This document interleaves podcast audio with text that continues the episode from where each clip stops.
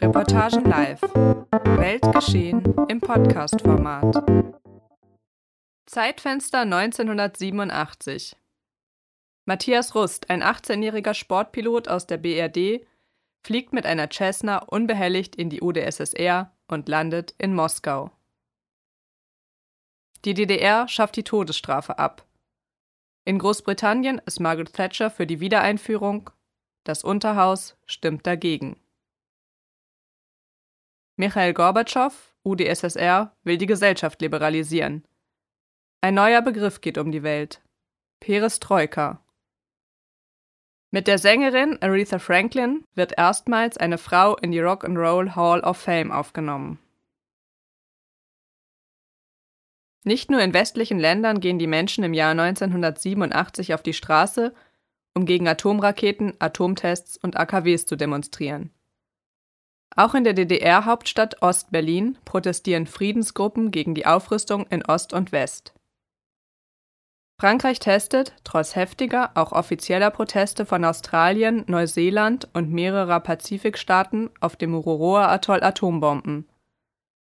In Deutschland im bayerischen Wackersdorf protestieren 25.000 Kernkraftgegner gegen den Weiterbau der atomaren Wiederaufbereitungsanlage. In Madrid, Spanien, demonstrieren mehr als 100.000 Menschen für die Schließung US-amerikanischer Militärstützpunkte im Land und fordern den NATO-Austritt. Und in Italien lehnt die Mehrheit der Bevölkerung in einem Referendum den Bau weiterer Atomkraftwerke ab. Ein Ergebnis, zu dem der Supergau von Tschernobyl im Jahr zuvor beigetragen hat. Während Fragen um die Atomkraft die Öffentlichkeit stark bewegen, besucht der preisgekrönte britische Schriftsteller Martin Amis, Autor unserer historischen Reportage, das Pentagon in Washington, um herauszufinden, wie führende Köpfe in der Atomwaffenabteilung ticken. Mit scharfem Blick und brillanter Feder beschreibt Martin Amis, der im vergangenen Mai im Alter von 73 Jahren verstorben ist, einen in sich scheinbar geschlossenen Kosmos. Die Welt der Atomwaffenspezialisten, die mit der Welt der Anti-Atom-Aktivisten wenig gemein hat. Erstere planen wie Schachspieler, trotz Abrüstungsgesprächen, jene atomare Gewaltanwendung, die beide Welten, ja den ganzen Planeten zerstören könnte. Mehr als 60.000 Atomwaffen besitzen die zwei Supermächte 1987 insgesamt, eine ständige Gefahrenquelle. Mehr als 1000 Unfälle sind bis dahin allein auf US-Seite dokumentiert, darunter mehrere Flugzeugabstürze mit Atombomben an Bord. Heute gibt es weltweit 12.500 Atomwaffen. Der planetare Overkill ist weiterhin möglich. Ein Sechstel dieser Waffen steht permanent in hoher Alarmbereitschaft. Vermehrt ist wieder von einem Einsatz die Rede. Die Rollen, die mögliche Konfliktparteien heute einnehmen, unterscheiden sich jedoch teilweise dramatisch von denen im Jahr 1987. Die Fragen, die Martin Amis an jegliche ideologische Verbrämtheit im Umgang mit Atomwaffen stellt, sind gleichwohl bestechend aktuell. Atomköpfe Wenn Atomwaffen alles werden, sind wir nichts mehr. Wenn sie zu nichts werden, sind wir wieder alles. Was also soll's sein? Die historische Reportage von Martin Amis aus dem Jahr 1987. Gelesen von Werner Strenger. Washington ist die atomare Stadt. Bei jedem vorstellbaren militärischen Schlagabtausch, wie chirurgisch, massiv, kathartisch oder therapeutisch auch immer, würde Washington eliminiert. Die baumreichen Malls würden verschwinden, die Monumente und Museen zusammen mit all dem konfusen Leben einer großen Stadt, den Jazzbars von Georgetown, den exzentrischen Villen von Capitol Hill, den Bettlern, Lobbyisten der Straße, dem Graffiti No Nukes, der Matisse-Ausstellung Die frühen Jahre in Nizza in der National Gallery und dem speziellen dort verkörperten Interesse an der menschlichen Gestalt und Haltung, dem Rosengarten, den Ganztagsschulen, alles würde verschwinden. Da steht Washington. Wie ein König im Henkerskarren, der auf die Guillotine wartet. Wenn man die Atomwaffen einmal als etwas Reales begriffen hat, wenn sie aufgehört haben, einem nur um die Ohren zu summen und sie tatsächlich in den Kopf vorgedrungen sind, dann vergeht kaum eine Stunde ohne eine in der Fantasie ablaufende Superkatastrophe. Man starrt auf den Helm des Kapitols und sieht schon die Wolken darüber entflammt, den Winterhimmel in Brand, eliminiert. Doch die Realität wird dann von niemandem gesehen werden. Manche Leute in Virginia werden wohl das glühende Hirn, den sengenden Regen, die Idiotenfaust des Wolkenpilzes sehen. Aber niemand wird die zerplatzende Stadt sehen. Bei diesem Verbrechen wird es keine Augenzeugen geben, nur Millionen unschuldige Ahnungslose. Was wir nicht fassen können, ist die Gleichzeitigkeit. Alles wird nichts, alles auf einmal. Washington ist noch in einem anderen Sinne Thermopolis, die atomare Stadt. Mit legendärer Verschwendungslust und Gier verschleißen Atomwaffen Ressourcen, fressen Geld, binden Wissen. Was aber wird aus den intellektuellen Ressourcen, was wird aus der Denkanstrengung, der Geistesschärfe, der Konzentration, die sie stündlich aufzehren?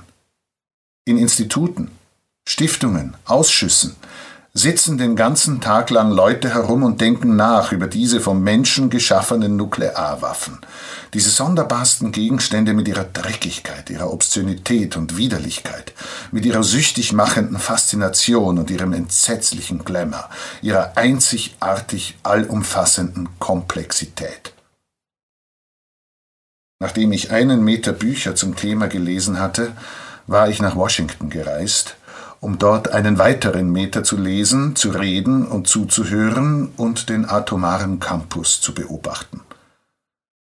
Diese Leute haben all die Atomwaffen hervorgebracht. Und dann haben die Atomwaffen all diese Leute hervorgebracht.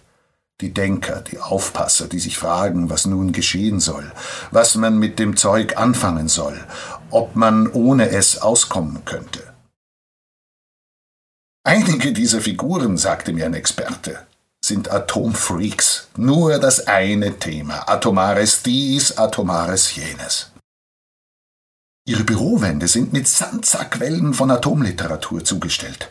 Auf dem Fußboden stapeln sich atomare Broschüren und Computerausdrucke. Sie lieben Karten, Grafiken, Tafeln, sie sprechen meist mit unmenschlicher Geschwindigkeit. Man sitzt da und lauscht Kaskaden von XYZ-Kürzeln, Tornados von Abkürzungen. In manchen Gesichtern kann man Spuren einer Belastung erkennen, einer moralischen Besorgnis, aber viele von ihnen haben die hektische Ausgelassenheit, die robuste gute Laune von Leuten, die mit ihrem Hobby glücklich sind. Zwei Dinge fallen einem sofort auf, oder jedenfalls mir. Es gibt keine Frauen und es gibt keine Raucher. Das letztgenannte Detail beschäftigte mich weit über das vertraute Unbehagen des Nikotinentzugs hinaus. Nach einem halben Nachmittag intensiver Diskussion, als meine Lungen anfingen zu schluchzen und um ihren Halbstunden-Snack zu betteln, überwand ich manchmal die vertrauten Empfindungen von Scham und fragte, würde es Ihnen etwas ausmachen, wenn ich rauche? Ehrlich gesagt ja, lautete die Standardantwort. Selbst wenn man diese Leute aus den Büros rauskriegt in eine Bar, fangen sie sofort an zu husten und mit den Händen zu wedeln, wenn man sich eine Zigarette ansteckt. Es scheint merkwürdig, dass die Experten für Thermalimpulse und superstellare Temperatur, die Feuerballdealer und Inferno-Künstler grün im Gesicht werden beim Anblick einer Marlboro. Aber man ist schnell in tiefe Widersprüche verstrickt. Komische, tragische, unfasslich banale, wenn es um Atomwaffen geht. Atomwaffen sind alles und nichts. Darin liegt das Geniale. Einerseits sind sie Spielmarken am Verhandlungstisch. Schachfiguren in einem Propagandawettstreit. Friedensgaranten. Ein doppelter Bluff, den wir alle unterschreiben. Andererseits sind Atomwaffen nun einmal, was sie sind. Und sie tun, was sie tun. Sie multiplizieren die Masse mit der Lichtgeschwindigkeit zum Quadrat. Ihre Wirkung bemisst sich in Tonnen von Blut und Schutt. Sie sind Werkzeuge der Massenvernichtung. Sie sind alles, weil sie alles zerstören können. Die Atombombe, sagte J. Robert Oppenheimer, der die erste zusammenfügte, ist bloß Scheiße. Sie ist nichts als ein großer Knall, a Big Bang. Nach dem Alamogordo-Test empfand er dann anders.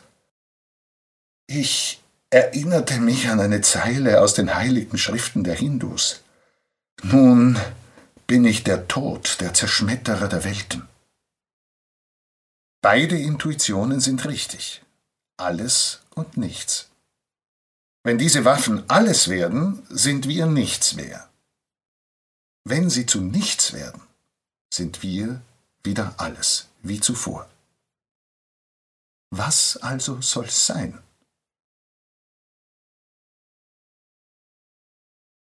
Im Institut für Policy Studies findet man William Arkin, der sich selbst den lästigsten Atomwaffenexperten Amerikas nennt. Sein Büro erinnert an das eines ekstatisch disziplinierten Akademikers. Der Raum ist vollgestopft, aber alles ist ordentlich, alphabetisiert, bereit für den unmittelbaren Zugriff. Hinter der Tarnung mit Bart und Brille wirkt Arkin zunächst schroff und starr, wie der typische Atomjunkie im fortgeschrittenen Stadium. Der Besucher hat das Gefühl, dass er ihn von höheren Dingen ablenkt. Und so ist es auch. Man trifft oft auf eine Form von Atomplauderei, die sich masochistisch anhört. Amüsiert, einverständig, fröhlich entsetzt, über Regierungspolitik wird gesprochen, wie man von seinen Kindern spricht, von ihren unbegreiflichen Missetaten, ihren reizenden Albernheiten. Wissen Sie, was Sie schon wieder angestellt haben? Eine Zeit lang verweilten Akin und ich bei dieser Atomplauderei. Er erzählte mir von der nuklear gehärteten Kaffeekanne für 6000 Dollar. Dann veränderte sich seine Haltung. Und ich spürte, was ich in Washington viele Male spürte ein Bedürfnis der Komplexität zu entrinnen und den ganzen Details und der fortwährenden Verzweigung neuer Details, ein Bedürfnis, eine andere Sprache zu sprechen, zurückzukehren zu Grundprinzipien. Was Sie verstehen müssen, was Sie den Leuten klar machen müssen, ist der Umstand, dass das Atomarsenal ein lebender Organismus ist, der ständig verändert wird, verfeinert, alarmiert, programmiert, mobilisiert – unter Reagan haben wir uns von der Vermeidung zur Vorbereitung hin bewegt. Der dritte Weltkrieg interessiert die gar nicht. Was sie interessiert, das ist der vierte. Der Plan für den Atomkrieg umfasst 180 Tage. Er stellt das Eingeständnis der Unvermeidlichkeit dar. Es kann unmöglich nicht geschehen. Obwohl die Sache so scheißkompliziert ist, dass die sie nicht einmal richtig sehen können. Der Atomkrieg ist nicht bloß eine Idee. Der ganze Planet ist schon dafür verkabelt. Die atomare Geographie oder Kosmologie ist ein dringliches Thema bei Arkins Arbeit. Wenn man ihn liest, wenn man ihm zuhört, ist man voll Skepsis und voller Angst. Denn er sagt einem, dass das Atomarsenal nicht nirgendwo ist. Es ist überall, jeden Augenblick an Tausenden von Orten. In den Meeren, an den Himmeln finden Messungen statt, Lagemeldungen, Übungen, kalkuliert arrogante Auftritte, Provokationen. Wissenschaftler verfolgen das Wetter, beobachten die hohen Lagen der Erdatmosphäre, die Sonnenflecken, die Meteorschweife. Sie studieren Intensitätsprofile der Schwerkraft. Der Nationale Wetterdienst gibt zweimal täglich die Daten zu den herrschenden Winden in die Computer ein, damit man aktuelle Prognosen des möglichen radioaktiven Fallouts hat. Alles und nichts. Vorwiegend aber alles. Eine wimmelnde Realität, die von tausenden Voraussetzungen abhängt, die alle nicht getestet sind, die alle nicht getestet werden können. Die militärische Wissenschaft ist leidenschaftlich an unserem Planeten interessiert, an der Natur, aber was für ein Interesse ist das? Es ist ein nationales Interesse. Schauen wir uns das mal genauer an. Unter jedem Stein könnte sich ein neues Waffensystem verstecken. Vulkanaktivierung, Tornadolenkung, Verursachung von Flutwellen, Treibsanderzeugung, Polarkappenverflüssigung, Ozonvertilgung, Asteroidenumlenkung. All das ist schon als Möglichkeit untersucht worden, wie man Atomwaffen möglichst effektiv anwenden könnte. Sie haben wohl schon von Smart Weapons gehört, intelligente Waffen. Nun, jetzt hat man brillante Waffen. Um die Ecke vom Institute for Policy Studies haust das Committee for National Security. Passenderweise über einer Pizzeria, die Vesuvio heißt. Mein Gesprächspartner war Robert English. Schnurrbärtchen, wacher Blick, beiläufig elegante Kleidung, ein weiterer junger Fachmann in einer weiteren rauchfreien Zone. Es gibt da diese Waffe in der Kategorie Abriegelung bzw. Angriffsbrecher. Man nennt sie Skeet. Man feuert eine Rakete tief hinter die feindlichen Linien und die setzt Sekundärsprengkörper frei, etwa so groß wie Hockeypucks, und die suchen sich die feindlichen Panzer. Wenn keine Panzer in der Nähe sind, wird die brillante Waffe brillanterweise erstmal abwarten, bis sich welche zeigen. Robert English lächelt und zuckt die Achseln und schüttelt den Kopf. In den frühen 80er Jahren fingen die neuen Gesichter in Reagans Apparat an, in einem unbekannten Ton über Atomwaffen zu reden, einem Ton unter menschlicher Frivolität. Die sowjetische Führung müsste sich entscheiden, ob sie das kommunistische System friedlich verändern will oder Krieg führen. Atomkrieg ist etwas Destruktives, aber trotzdem zum großen Teil ein physikalisches Problem. Es wäre ein fürchterliches Chaos, aber es wäre nicht so, dass man es nicht in den Griff kriegen würde. Man gräbt ein Loch, deckt es mit ein, zwei Türen zu und schmeißt drei Fuß Erde obendrauf. Wenn genügend Schaufeln da sind, kommen alle davon. Ich glaube nicht, dass die wirkliche Gefahr Atomkrieg und Massenvernichtung sind. Ich glaube, die Gefahr ist der politische Zwang. Ich habe mir immer weniger Sorgen darüber gemacht, was tatsächlich in einem atomaren Schlagabtausch passieren würde, als über die Auswirkungen, die das atomare Patt auf unsere Bereitschaft haben könnte, in lokalen Situationen auch mal ein Risiko einzugehen. Man sollte meinen, dass es eigentlich nichts auf der Welt gibt, worüber man sich mehr Sorgen machen sollte, als über einen tatsächlichen atomaren Schlagabtausch. 1983 hatte der Präsident seine Vision. SDI. Die Strategic Defense Initiative, bald bekannt unter dem Namen Star Wars. Die meisten von uns glauben, fälschlich, aber mit gutem Grund, dass wir unter den Auspizien der garantierten gegenseitigen Vernichtung leben. Der Mutual Assured Destruction. MAD. Dem Gleichgewicht des Schreckens. Tatsächlich hat die Sowjetunion sich nie auf die MAD-Doktrin eingelassen. Und die USA haben das ebenso wenig getan. Die Strategie war immer eine andere. Präventivschlag, Gegenattacke, Eskalationsführerschaft, längerer Hebel, der Sowjetunion den Sieg verweigern. Oder, wenn Sie das lieber hören, gewinnen, was wiederum bedeutet vorangehen. Warum nimmt also das Konzept der MAD noch immer einen so großen Raum im öffentlichen Bewusstsein ein? Weil es eine präzise Beschreibung der Wirklichkeit ist. Mag die Strategie sein, wie sie will, mag der Plan aussehen, wie er möchte, das Ergebnis heißt MAD. Das Gleichgewicht des Schreckens ist nicht ein Übereinkommen zwischen den USA und der UdSSR. Es ist eine Übereinkunft zwischen Menschen und Atomwaffen. Und wie steht es mit Ronald Reagan? Wir haben hier einen vergesslichen alten Schauspieler, der den Kopf voll hat mit Armageddon-Theologie und manichäischen Freund-Feind-Rastern, dazwischen Kriegsfilme und Fetzen aus alten Readers Digest-Heften. Einen alten Mann der Medienwelt, der den Kernwaffenteststoppvertrag beendet hat, aus einem anderen ausgeschert ist, SALT II, und an einem dritten herumzusägen versucht, dem ABM-Vertrag von 1972 zur Begrenzung von Raketenabwehrsystemen. Einen plappernden, ständig daneben greifenden Zauberkünstler, der auf den Schätzen der größten, der teuersten Aufrüstung in der Geschichte des Planeten thront. Wir sind vielleicht die Generation, die Armageddon erlebt. Wir haben eine andere Wertschätzung des menschlichen Lebens als diese Ungeheuer. Israel ist die einzige stabile Demokratie, auf die wir uns verlassen können, als Ort, wo Armageddon geschehen könnte. In Washington spricht man von der Caligula-Möglichkeit. Der Präsident könnte solo über einen Atomkrieg entscheiden.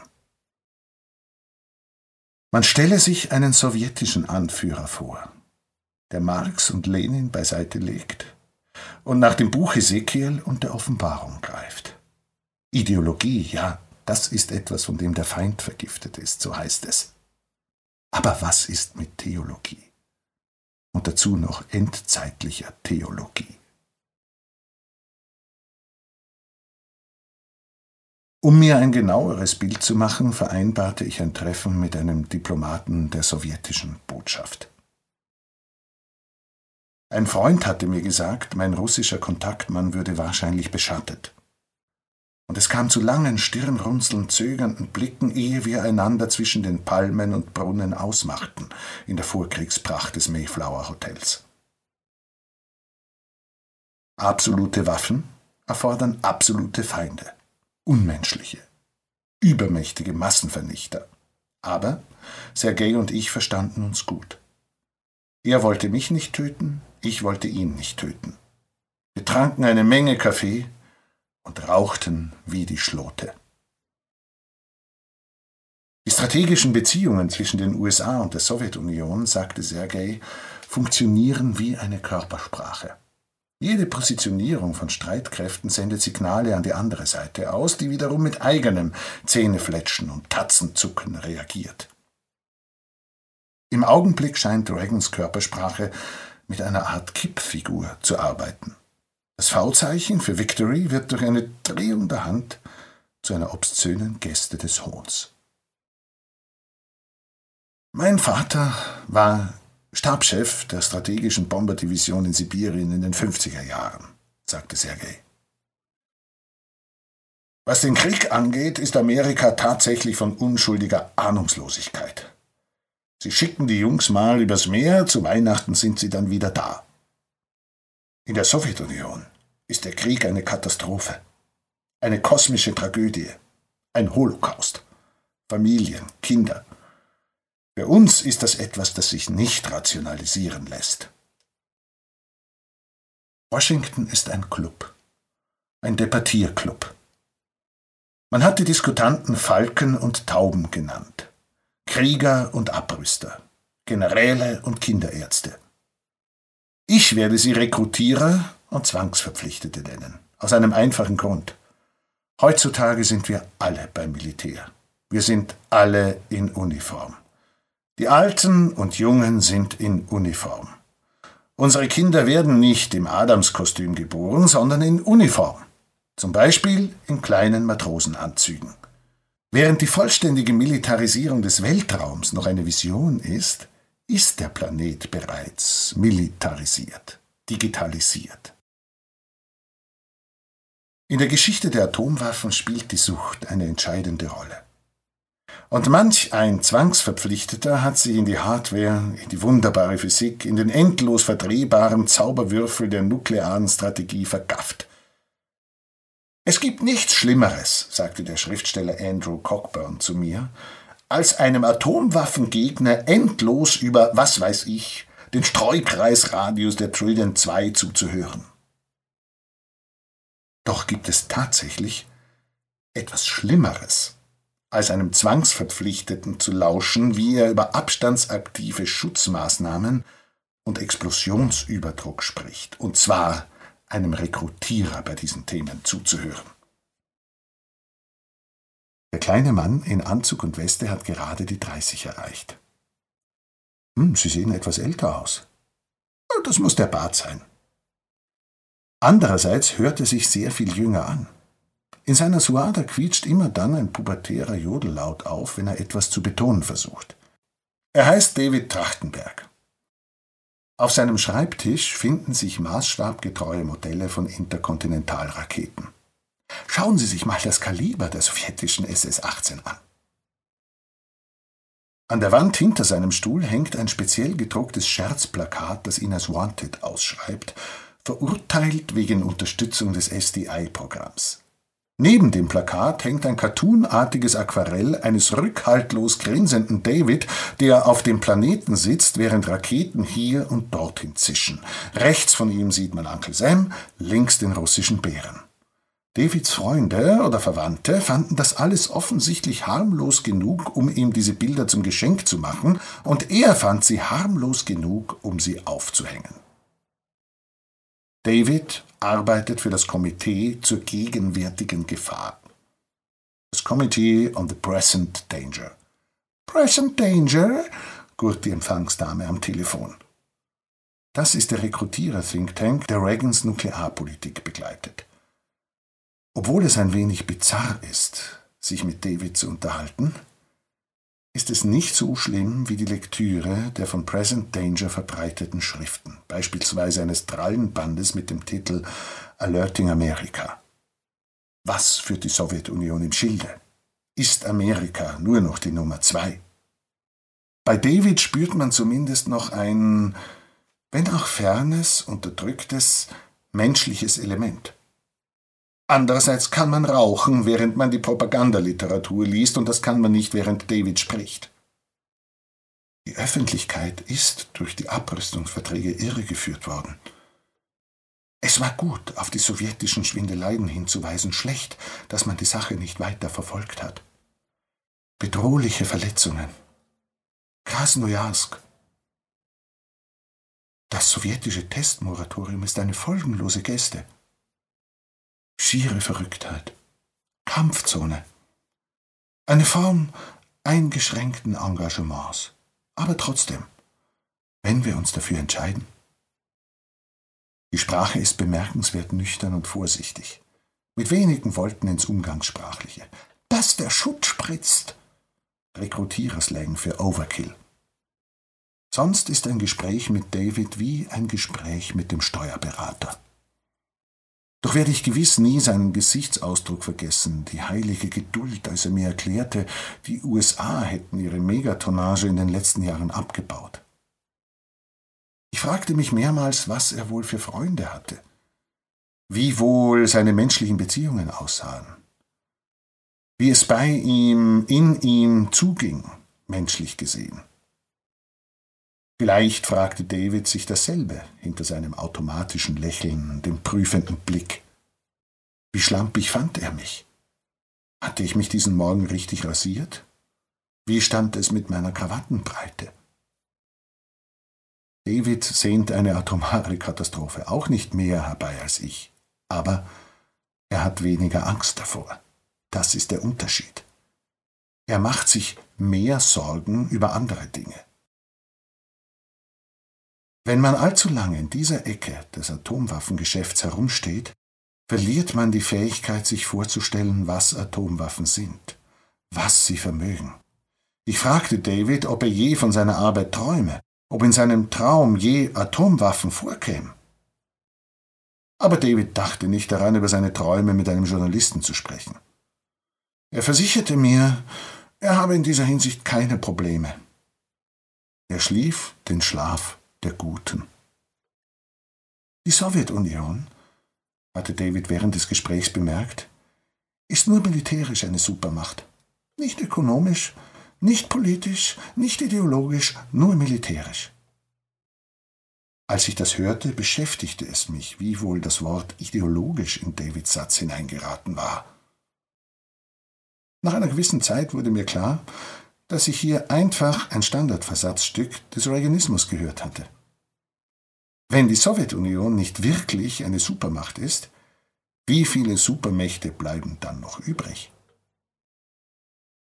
Zur selben Zeit oder später am gleichen Tag geht Dr. Alan Mance hungrig in seinem Büro im Pentagon auf und ab. Um hier hereinzukommen, muss man durch eine Tür mit der Aufschrift Surveillance, Acquisition, Tracking and Kill Assessment. Von Zeit zu Zeit marschieren Leute herein, die Dokumente mit dem Stempel Top Secret in der Hand haben.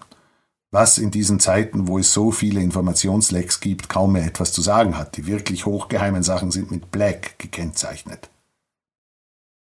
An der großen Wandtafel sieht man ein mit Filzstiften aufgemaltes Diagramm, das die Erde zeigt, die Erdatmosphäre und eine anfliegende Rakete, die soeben von irgendeinem Steinbrocken, Laser oder Todesstrahl eliminiert wird. Zap. Dr. Menz ist hochgewachsen, mittleren Alters und hat ein gerötetes Gesicht. Er trägt Hosenträger, seine Brusttasche platzt fast vor Kugelschreibern, aber sein Gesichtsausdruck hat etwas Wildes. Er sieht aus wie ein Bulle in einem Polizeirevier in Boston. Seine anscheinend unbändige Energie ist sympathisch, man hat das Gefühl, er würde einen lustigen Onkel abgeben. Und überaus notwendig, denn Dr. Mans ist der oberste Wissenschaftler des SDI-Programms. Also, meinte er, sagen Sie's mir, was ist der Zweck der SDI? Ich zögerte und suchte in meinem Gedächtnis nach der Phrase, die derzeit als nationale Politik dienen musste. Äh, der, der Zweck ist, äh, die Abschreckung zu intensivieren. Dr. Menz war völlig verblüfft. Das ist die richtige Antwort. Kaum jemand kriegt das hin. Die meisten Leute glauben, es sei so eine Art Friedensschild. Ich hätte nun sagen können, zu den meisten Leuten zähle auch der Präsident der Vereinigten Staaten, der noch im Juni 1986 lockend von einem Schild gesprochen hatte, der uns vor Atomraketen schützt, genauso wie ein Dach die Familie vor dem Regen schützt. Ich schwieg. Jegliche Diskussion, die ich mit Dr. Menz über die SDI hätte führen können, wäre nach zehn Sekunden vorbei gewesen. Er ist ganz und gar auf. Machen wir? Ich bin völlig auf. Lasst es sein. Noch mehr von demselben Unsinn. Und mehr heißt hier mehr. Dr. Menz, ein sauber gefalzter Vereinfacher, zog seine Nummer ab. Offen und ehrlich, schlicht und einfach, hektisch, dämonisch. Früher war er Fachmann für Fusionsenergie bei der Firma McDonnell Douglas, heute ist er vor allem ein Koordinator. Er übersetzt technische Daten in Achtklässler Englisch für die Jungs auf dem Capitol Hill und zieht umher, um mit den Kritikern meines Antitomatenschilds zu diskutieren. Sprachlich gesehen sind wir hier in der Macho-Nische der Branche angekommen. Robuste Plattitüden werden ausgeteilt wie freundliche Schläge auf die Schulter. Schutz? Nein, ey Leute, ihr spielt das falsche Spiel. Wenn die Abschreckung versagt, sind wir alle im Eimer. Alle weg. Keine Amerikaner mehr. Und wir glauben gewiss nicht, Menschenskind, mit diesem System können wir einen Atomkrieg durchstehen. Alles, was wir machen, ist Zweifel ins Hirn der Sowjets sehen. Alles, was wir machen, ist ihnen den Durchmarsch verweigern. Warum sind dann so viele Amerikaner dagegen? Ich möchte jetzt nicht aus dem Nähkästchen plaudern, aber die sind ja nicht gegen SDI, sie sind gegen den Präsidenten. Warum sind dann die Russen dagegen? David im Büro von Present Danger hatte mir die klassische Antwort auf diese Frage gegeben, weil sie es überprüft haben. Sie wissen, dass es funktioniert. Dr. Menz hatte keine Antwort. Das verborgene politische Ziel war die allgemeine Überlegenheit. Nur noch eine einzige Supermacht. Die Absicht war es, die Russen im Wettbewerb durch überlegene Waffenproduktion und höhere Ausgaben in den Ruin zu treiben, während zur Beruhigung der öffentlichen Meinung uneindeutige Verhandlungsangebote gemacht wurden. Zum konfusen Schrecken der Regierung ließ es Gorbatschow angesichts dieses Bluffs tatsächlich darauf ankommen und nahm an. Vielleicht erhalten wir jetzt durch einen bizarren, welthistorischen Zufall den ersten großen Abrüstungsvertrag überhaupt. Ich verließ das Pentagon. Beziehungsweise ich versuchte es. Als ich alle paar Meter stehen blieb und nach dem Weg fragte, erzählte man mir stolz, wie leicht es sei, sich hier zu verirren. Das stimmte. Sich zu verirren war gar kein Problem. Das Pentagon ist eines der größten Gebäude auf dem Planeten. Seine Flure sind so breit wie Boulevards, aber sie führen nirgendwo hin. Sie schlagen die Gegenrichtung ein. Sie bringen einen dorthin, wo man schon war. Wegweiser und Tafeln informierten mich über alles Erdenkliche, nur nicht darüber, wie ich von ihnen wegkommen konnte. Einhermarschierende Uniformen, hundemüde Sekretärinnen, Papierbündel, aufgerissene Pappkartons, sich unendlich vermehrende Türen. Endlich ging ich erschöpft durch die Mall zur U-Bahn und sagte mir dabei, dass es niemals möglich sein würde, dass es ganz und gar hoffnungslos wäre, jemals diese einem Traum gleichende Komplexität zu entschlüsseln. Wenn man zu viel Zeit mit diesem Thema verbringt, wenn man zu lange im Land des Nichts bleibt, fängt man an, sich marginal zu fühlen, gespenstisch, substanzlos. Man möchte weg von der Allgegenwärtigkeit des Todes, zurück ins Leben. Und als ich auf dem Dulles Airport meinen Raucherplatz in einer 747 einnahm, spürte ich, dass ich so abflog, wie ich angekommen war. Mit großer Traurigkeit, mit großer atomarer Müdigkeit, aber unverändert. Wie weit man auch in das Thema der Atomwaffen vordringt, es kommt niemals zum Begreifen irgendeines Zusammenhangs. Es gibt nur immer mehr und noch mehr Informationen. So muss es natürlich auch sein, denn Atomwaffen sind nichts und gleichzeitig alles. In seinem Buch Das Schicksal der Erde hat Jonathan Shell betont, wie wichtig es ist, dass die Atomdebatte nüchtern verläuft. Der Zwangsverpflichtete muss dem Rekrutierer gegenüber höflich bleiben, so groß die Verlockung auch sein mag, enerviert und wütend zu reagieren. Ich habe dem immer beigepflichtet und mich oft gefragt, warum es mir trotzdem so schwer fällt, entsprechend zu handeln. Ich möchte, aufrichtig gesagt, nicht höflich sein, wenn ich es mit dem Pentagon-Klempner oder dem Würstchen von Present Danger zu tun habe, mit dem charmanten Lackaffen von Oberst am Telefon mit seinem Alles klar, und dazu sind wir ja da, ja, wozu sonst auch? mit den Fürsten der Finsternis, mit diesen törichten und gefügigen Präsidenten. Wie präzise muss man die Regeln der Zivilisation deren Feinden gegenüber einhalten? Dies ist eine Menschheitsgeschichte und menschlicher Druck, die Mobilisierung menschlicher Gefühle sollten ihren Platz in ihr haben. Die Antwort auf ein Problem muss dasselbe Format haben wie das Problem. Sie muss kongruent sein. Die Atomdebatte führen wir mit unseren Vätern, aber es geht dabei um unsere Kinder. Wenn es gilt, die Rekrutierer zu isolieren und schließlich als pathologische Fälle bloßzustellen, wenn der Planet erwachsen werden soll, dann müssen unsere Kinder Selbstverteidigung lernen. Wir müssen sie so erziehen, dass sie nichts mit irgendjemandem zu tun haben wollen, der irgendetwas mit Atomwaffen zu tun hat. Mit den Instrumenten zur Erzeugung von Blut und Schutt.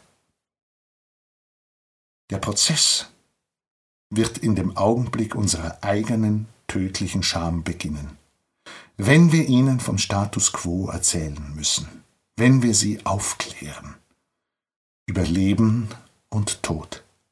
Also, auf geht's. Es gilt, die klassische Szene umzukehren.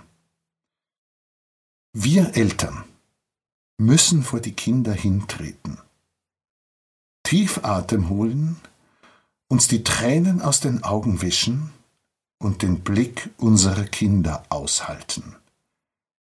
Sagen, was wir gemacht haben.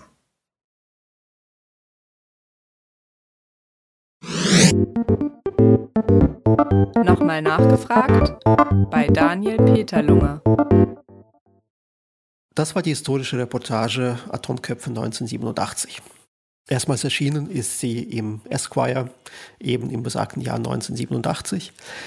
Äh, der Autor, der britische Schriftsteller und Reporter Martin Amis, ist leider im Mai 2023 gestorben und kann entsprechend nicht mehr Auskunft geben, wie gut oder schlecht dieser Text gealtert ist. Deshalb spreche ich heute mit äh, Daniel Peterlunger. Er ist Redakteur bei Reportagen und verantwortet die historische Reportagen.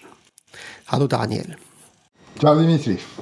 Äh, ganz kurz einige Worte zu ihm. Also Daniel hat Chemie studiert ursprünglich, aber irgendwann wurde es im Labor zu eng. Also ist er losgezogen in die weite Welt und hat auch losgeschrieben. Ähm, seine Reportagen und sonstige Texte sind erschienen in der Neuen Zürcher Zeitung, im NZZ Folio, im Tagesanzeiger, im Mare und natürlich in Reportagen. Und wie gesagt, betreust du bei äh, der Zeitschrift Reportagen die historischen und du lebst in Murten in der Schweiz. Äh, wie gesagt, äh, Daniel, die Reportage, die wir gerade gehört haben, äh, die ist ja erstmals 1987 erschienen, mitten im Kalten Krieg unter Reagan. Warum ist sie noch immer aktuell, lesenswert oder eben anhörenswert? Ich finde, mit dem angeblichen Ende des Kalten Krieges 1991 haben wir alle gedacht, okay, die Gefahr, die von Atomwaffen in allen Formen ausgeht, ist wie gebannt. Und gerade jetzt lernen wir, dass das Denken in atomaren Kategorien als Mittel, um einen Krieg zu beeinflussen, zu gewinnen oder was auch immer, wieder in den Köpfen ist. Und in diesen 30 Jahren seit der äh, Kalte Krieg eben mit dem Untergang der Sowjetunion 1991 geendet hat, sind ja auch neue Atommächte dazugekommen. Äh, aktuell sind es die USA, Russland, China, England, Frankreich, Indien, Pakistan, Nordkorea und Israel. der neueste im Bund ist äh, Nordkorea. Und was ich spannend finde, ist, 1987 hat man bestimmte Konzepte gehabt, wie Atomwaffen einzusetzen sind oder beziehungsweise wie man sie denkt, damit sie vielleicht doch nicht eingesetzt werden müssen. Und das bringt dieser Text hervor. Und heute, wenn wir gewisse Zeitungen lesen und gewisse Herren mit Statements in die Öffentlichkeit treten, dann ist diese Frage der Atomwaffen plötzlich wieder auf dem Tisch. Und da können verschiedene Motive im Hintergrund lauern. Äh, ich erinnere an 1950, 53, da war der Koreakrieg am Laufen. Die Amerikaner sind massiv unter Druck geraten und haben den Einsatz von ungefähr 33, 35 Atomwaffen geplant. Das wurde alles minutiös geplant und nur der Führungswechsel des, des Kommandos von MacArthur zu jemandem anderen hat möglicherweise auch dank äh, des Eingriffs des amerikanischen Präsidenten damals den Einsatz verhindert. Aber aus der Situation geboren, Schwierigkeiten im Krieg, Druck, greift man unter Umständen zu solchen Mitteln. Und um zu verstehen, wie diese Leute denken, hat eben dieser Martin äh, Ameis das in Washington so wunderbar äh, geklärt. Und ich frage mich, wie denken die Leute denn heute, die im Umfeld der roten Knöpfe sitzen? Fällt dir vielleicht eine Reportage ein, die ein bisschen äh, vielleicht neuer ist, die äh, diese Frage beantwortet? Nein, im Moment gerade nicht. Was ich spannend finde auch ist, wenn man dieses Denken vorgetragen kriegt, erkennt man auch, dass diese Leute ja nichts über die praktischen Auswirkungen des Einsatzes einer Atomwaffe höchstwahrscheinlich wissen, so wie wir das auch nicht wissen. Man kann sich das kaum vorstellen. Aber es gibt ja in der Menschheitsgeschichte ein Ereignis, äh, das äh, exemplarisch dafür steht, und das ist Hiroshima 1945. Und das haben wir ja auch bei Reportagen als historische Reportagen in der Ausgabe 48 gebracht. Hiroshima 1945 von John Hersey. Das war der erste Journalist, der kurz nach dem Abwurf der ersten zwei Atombomben vor Ort unterwegs war. Und er hat einen derart äh, erschreckenden Bericht abgeliefert, dass damals der New Yorker gesagt hat, wir räumen das ganze Blatt frei für diese Geschichte, damit die Leute wissen, worum es wirklich geht. Weil das, was wir heute von Atomwaffen hören, kommt oft aus einer der intellektuellen oder sogar propagandistischen Ecke und hat wohl mit der Realität, wenn die eingesetzt würden, nichts zu tun. Ja, du hast die Reportage von äh, John Hersey erwähnt. Äh, ich würde mich gerne über das Format der historischen Reportage mehr unterhalten und vielleicht äh, zuerst so ein Missverständnis äh, ausräumen. Also historische Reportage in, äh, in Reportagen, das sind Texte, die früher über die damalige Gegenwart geschrieben wurden und nicht etwa jetzt, äh, also heute über ein vergangenes Ereignis. Das wird oft, oft falsch verstanden. Ähm, Daniel, eben eine historische, also in einem Magazin über erzählte Gegenwart äh, historische Reportagen zu bringen, äh, erscheint ein bisschen anachronistisch in heutiger Zeit. Äh, wie kommt es zu diesem Gefäß, zu diesem Format? Ganz am Anfang, als vor jetzt rund zwölf Jahren das Magazin gegründet wurde, war die Idee von Daniel Puntas, unserem Chefredaktor, äh, wir es gibt so viele tolle ältere Texte, die können wir nicht einfach auf die Seite schieben und die sind zum Teil vergessen, gerade Jüngere kennen die vielleicht nicht. Und es wäre doch schön, wenn wir so ein Gefäß hätten, wo wir sowas bringen können. Und wir haben damals begonnen mit einem Text von äh, Truman Capote über Tanger, die Stadt im Norden von Marokko. Wunderbarer Text, der die, das Leben und die Szenen und die Menschen dort beschreibt. Und so haben wir dann immer wieder Ähnliches gesucht, gut geschriebenes, älteres, unvergänglich gute Texte und gleichzeitig das Bestreben, Texte zu finden, die uns etwas erhellen, das in die Gegenwart führt. So wie jetzt vielleicht dieser Atomtext, der eine Brücke schlägt zu etwas, das wir ein bisschen auf die Seite gedrängt haben und jetzt ist es wieder aktuell. Oder es gibt andere Beispiele.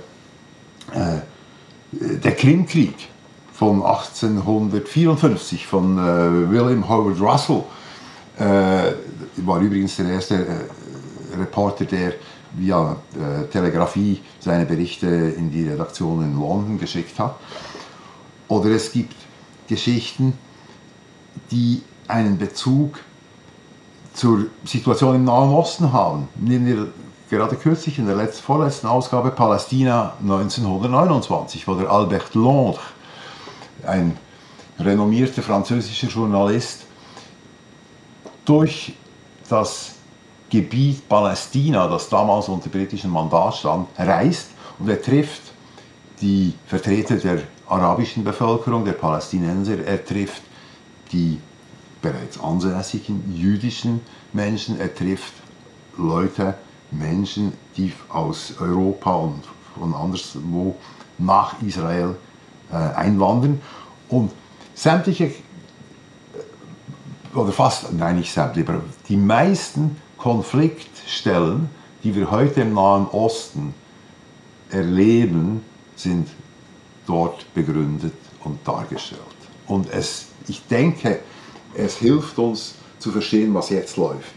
Weil all diese historischen Reportagen beschreiben einen Zustand, der sich ja weiterentwickelt hat. Und manchmal auch nicht sehr stark verändert, manchmal aber auch nicht. Und wie wir in einer anderen Reportage mal selber geschrieben haben, wer die Gegenwart einigermaßen verstehen will, muss in der Vergangenheit blättern. Äh, du hast jetzt schon so ein bisschen ein paar Kriterien gesagt, aber mich würde doch interessieren, also wie, wie suchst du historische Reportagen aus? Also ist es so, dass du die Zeitung aufschlägst und guckst, was ist gerade aktuell und dann suchst du genau diese Wurzeln in der Vergangenheit oder wie gehst du davor? Manchmal tue ich das. Ich meine, gerade jetzt aus aktuellem Anlass die Frage der Atomwaffen und deren Einsatz. Das ist natürlich durch den aktuellen äh, geopolitischen Konflikt äh, bedingt. Das ist auf dem Tisch. Und dann habe ich danach gesucht, ob ich da was Schlaues finde. Manchmal ist es aber auch so, dass ich äh, das Gefühl habe, jetzt wäre mal Zeit, wir könnten ja mal äh, den Herrn Casanova, der ein bestimmtes Image hat in der Welt, äh, bringen. Und zwar nicht als der große Frauenheld, sondern auch ein Mann, der ein Intellektueller ist. Der hat deutlich mehr über äh, akademische, intellektuelle Fragen geschrieben als über Frauen. Und ich habe dann aber eine Stelle gefunden, wo er in Zürich ist, also sogar bei, ganz nahe bei uns in der Schweiz, und eine hm, Verführung versucht und scheitert. Das ist, liest sich einfach gut. Oder, und das ist jetzt vielleicht ein bisschen eine Ausnahme. Wir hatten mal in der Ausgabe 30 äh, den Anspruch, wir möchten Reportagen, die ein bisschen in die Zukunft weisen. Jetzt ist das schwierig, eine historische Reportage zu finden, die sich explizit mit Zukunftsfragen befasst. Das hat man im 18., 17., 18., 19. nicht so intensiv in der äh, Art und Weise betrieben. Und dann haben wir uns erlaubt, einen Text zu bringen von Jules Verne. Der ist fiktiv. Das ist jetzt mal Fiktion, muss man ganz klar sagen. Der hat den 1889 geschrieben hat in die Zukunft geguckt, 1000 Jahre voraus, 2889. Und er schreibt also über das Leben eines Journalisten im Jahr 2889. Das hat der, der Mann vor 134 Jahren geschrieben. Und wenn man das liest, findet man so viele Elemente, die heute Realität sind, dass man sich fragen kann, wie hat der Mann das gewusst? Der spricht von Bildtelefonie, Internet, Interkontinentalreisen und so weiter und so fort. Äußerst lesenswert. Wie haben sich, also eben du liest sehr viele historische Reportagen oder Reportagen von früher. Wie hat sich diese Gattung Reportage so über die Zeit verändert? Äh, was unterscheidet aus deinem, also nach deinem Eindruck äh, frühere Texte von den heutigen, die in den heutigen Magazinen äh, gedruckt werden? Es gibt sehr, sehr viele Reportagen aus der Zeit 18., 19., Beginn 19. Jahrhundert, Kolonialzeit. Äh, irgendwelche Reporter oder auch Beamte machen sich auf den Weg in ein Kolonialreich und beschreiben, was da anzutreffen ist. Und das liest sich heute, wenn man zum Beispiel selber diese Länder besucht hat, eigentlich interessant. Aber oft ist es auch ein Stück weit langweilig, weil da fährt dann Herr X nach Indien und besucht Herrn Y, der verwandt ist mit Herrn Z, dessen Schwager und so weiter und so fort. Und am nächsten Tag gingen wir in den Golfclub. Und da sind keine spannenden, oft keine spannenden Geschichten drin. Und das sind ja oft auch Bücher.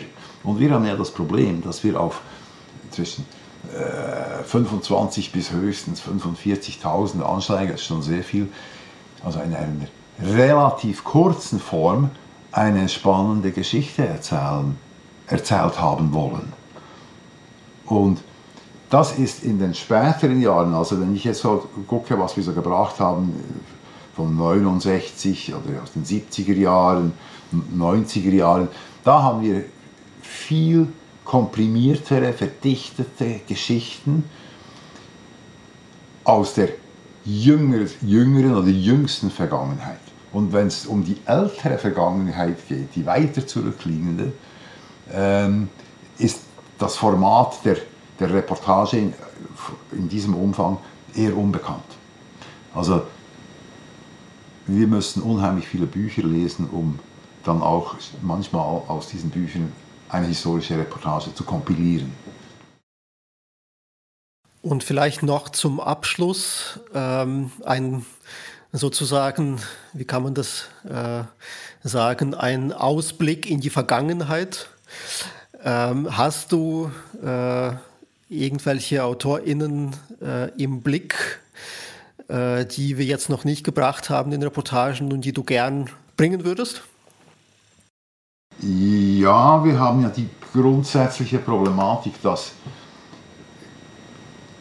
früher öfter, meistens Männer unterwegs waren. Und die haben geschrieben. Und es gab ja auch Frauen, die unterwegs waren. Die haben manchmal auch geschrieben, aber das ist sehr, sehr wenig bekannt. Und wir bemühen uns eigentlich, oder wir wollen uns bemühen, verstärkt auch wieder Frauen zu Wort kommen zu lassen aus vergangenen Zeiten was nicht ganz einfach ist, weil es eben nicht so viele gibt. Und da haben wir ein paar im Hinterkopf, deren Namen ich jetzt aber bewusst nicht nenne. Lassen Sie sich überraschen. Das machen wir. Vielen Dank, Daniel. Und äh, wir freuen uns auf die kommenden historischen Reportagen. Reportagen live. Weltgeschehen im Podcast-Format. Eine Koproduktion der Ruhrfestspiele mit Reportagen. Aus Reportagen Nummer 73. Text Martin Amis. Sprecher Werner Strenger. Übersetzung aus dem Englischen Joachim Kalker. Interview Dimitri Gavrisch mit Daniel Peterlunger. Redaktion und Konzept Dimitri Gavrisch und Monika Gies. Sounddesign Benjamin Rudert.